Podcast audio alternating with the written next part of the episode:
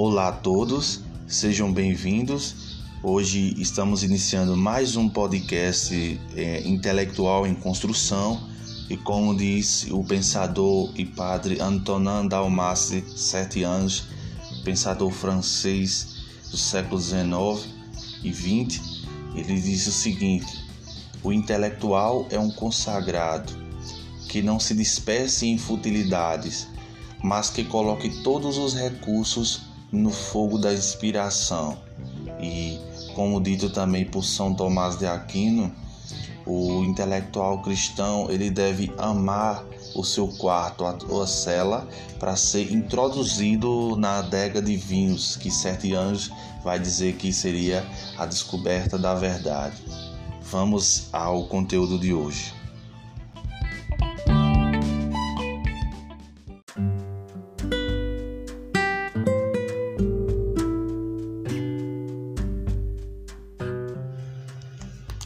Olá, amigos. Dando continuidade aos filósofos do livro da filosofia da editora Globo, hoje vamos falar sobre o pensador Lao Tse, nascido no século VI a.C. É, Lao Tse, muito pouco se sabe sobre o autor do Tao Te Chang, que tradicionalmente é atribuído a Lao Tse. A respeito dessa figura quase mítica, já foi insinuado que a obra não era sua, consistindo na verdade numa compilação de frases de um grupo de estudiosos. O que sabemos é que havia um erudito nascido no estado de Shu com o nome de Leier ou Lautan durante a dinastia Shu, que se tornou conhecido como Lao Tse, que significa antigo mestre. Vários textos indicam que se tratava de um arquivista da corte e que Confúcio o consultou a respeito de rituais e cerimônias. A lenda diz que Lao Tse deixou a corte quando a dinastia Shou entrou em decadência e viajou para o país o oeste, é, digo, viajou para o oeste em busca de solidão. Quando estava prestes a cruzar a fronteira, um dos guardas o reconheceu e pediu um testemunho de sua sabedoria. Lao Tse teria escrito o Tao de Chang para ele e então seguiu viagem para nunca mais ser visto. A obra-chave é, só existe essa mesmo, que é o Tao de Ching, de Shang, que, é, que foi escrito antes do, é, durante o século VI a.C. Fazendo uma contextualização sobre Lao Tse, a, a, a tradição filosófica dele seria uma filosofia chinesa, é, a abordagem seria o taoísmo, e sobre o assunto que ele aborda anteriormente, ou seja, em 1600 a 1046 a.C., durante a dinastia Shang, as pessoas creem que o destino é controlado pelas divindades e, e eles cultuavam os antepassados. Já em 1045 a 256 a.C., na dinastia Shou, é, o mandato do céu, ou seja, a autoridade dada pela divindade, justifica as decisões políticas. Já depois, ou seja, no século V a.C., é, Confúcio fixa as regras para o desenvolvimento pessoal e para o governo ético. Já mais caminhando para a frente, o século IV a.C., o filósofo é, Xuang-Tzu ele muda o foco do taoísmo, concentrando-se mais nas ações do indivíduo do que nas ações do Estado.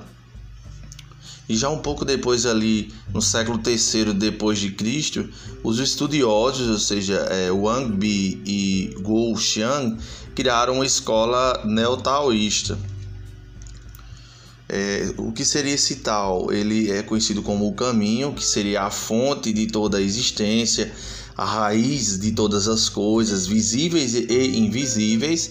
E esse tal, esse caminho, é atingido por meio da ação, que ele chama de Wu Wei. E o que todas o que liga essa não ação seria uma vida solitária de meditação e reflexão, vivendo com paz, simplicidade e tranquilidade, agindo ponderadamente e não por impulso. agindo em harmonia e, sobretudo, com a natureza. Feita essa, essa pequena introdução, eu vou fazer um pequeno intervalo para, é, como de costume, entrar no, nesse panorama propriamente dito de Lao Tse.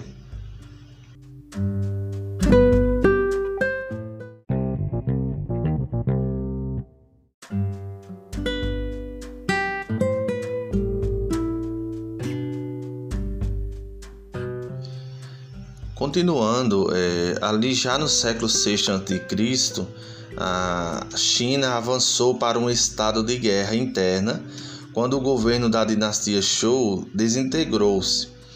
Essa mudança criou dentro das cortes uma nova classe social de administradores e magistrados, encarregados de planejar as estratégias para governar de maneira mais eficaz. O amplo conjunto de ideias criadas por esses funcionários tornou-se conhecido como as 100 escolas de pensamento. Isso coincidiu com o surgimento da filosofia na Grécia, com a qual se partilhou de algumas preocupações como buscar a estabilidade no mundo em constante mudança e alternativas ao que anteriormente fora determinado pela religião. Mas a filosofia chinesa evoluiu para a partir é, na verdade, ela evoluiu a partir da prática política e, portanto, estava preocupada com a moralidade e ética em vez da natureza do cosmos. Uma das ideias mais importantes dessa época veio do Tao de Chang, que quer dizer o livro do caminho e da virtude, que é atribuído a Lao Tse foi uma das primeiras tentativas de propor uma teoria de governo justo, baseada no Tse, ou seja, na virtude, que pode ser encontrado ao seguir o tal, que é, ou seja, o caminho, e é a base da filosofia conhecida como o taoísmo. Ali ele vai, nesse ponto ele vai abordar em viver em harmonia com a natureza, que é, que é a trilha, no caso que o tal de Shang prescreve para a vida equilibrada. Para este homem, isso talvez signifique respeitar o equilíbrio do lago e não apenas pescar em demasia. Aí a gente imagina um pescador no lago em que ele não vai ali é, pescar todos os peixes de uma vez ou causar um desequilíbrio ao meio ambiente, à natureza. Ele vai pescar com delicadeza, com parcimônia ali apenas para ele sobreviver ou para as pessoas da comunidade sem é, desequilibrar o meio ambiente.